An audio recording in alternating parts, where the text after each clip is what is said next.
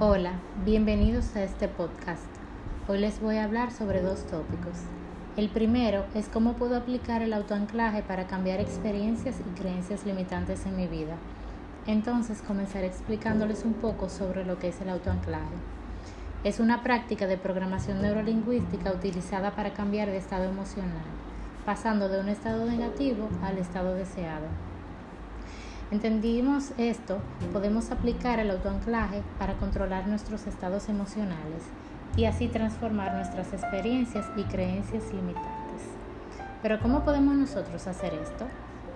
Debemos identificar nuestros estados emocionales y establecer planes de acción para superar nuestras limitaciones y cambiar esos paradigmas que nos impiden alcanzar nuestras metas.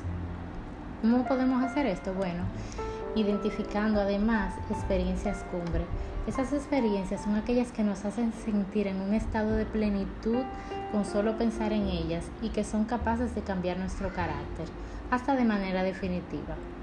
Entonces, vamos a definir esos anclajes de esas experiencias cumbre a nuestros estados emocionales no deseados para condicionar nuestras acciones al asociar los estímulos de esta experiencia.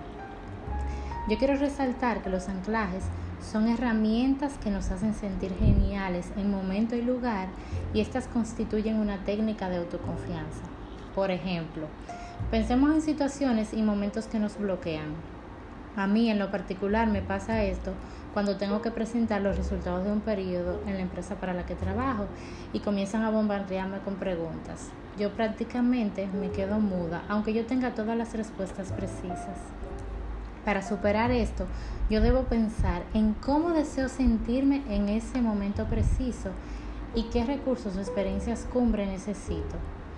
En ese momento yo como deseo sentirme es calmada y en paz, de modo que yo he decidido asociarlo a mi experiencia de contemplar el atardecer frente al mar, pues esto me hace sentir como deseo.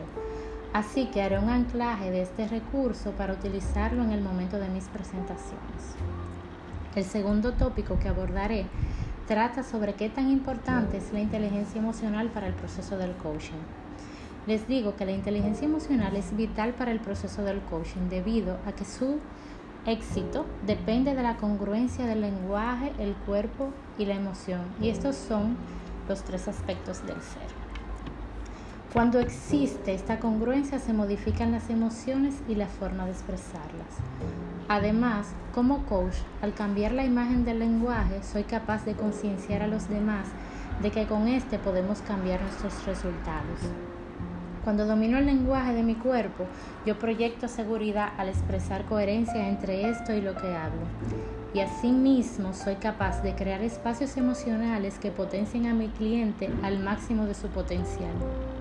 Recordemos que el éxito de una persona no solo depende de su intelecto, sino que en gran medida dependerá del manejo y control de sus emociones. De modo que cuando comprendemos y controlamos nuestros sentimientos podemos ser capaces de identificar y potenciar las creencias que nos limitan, ya que las emociones se convierten en estados de ánimos y en el ser.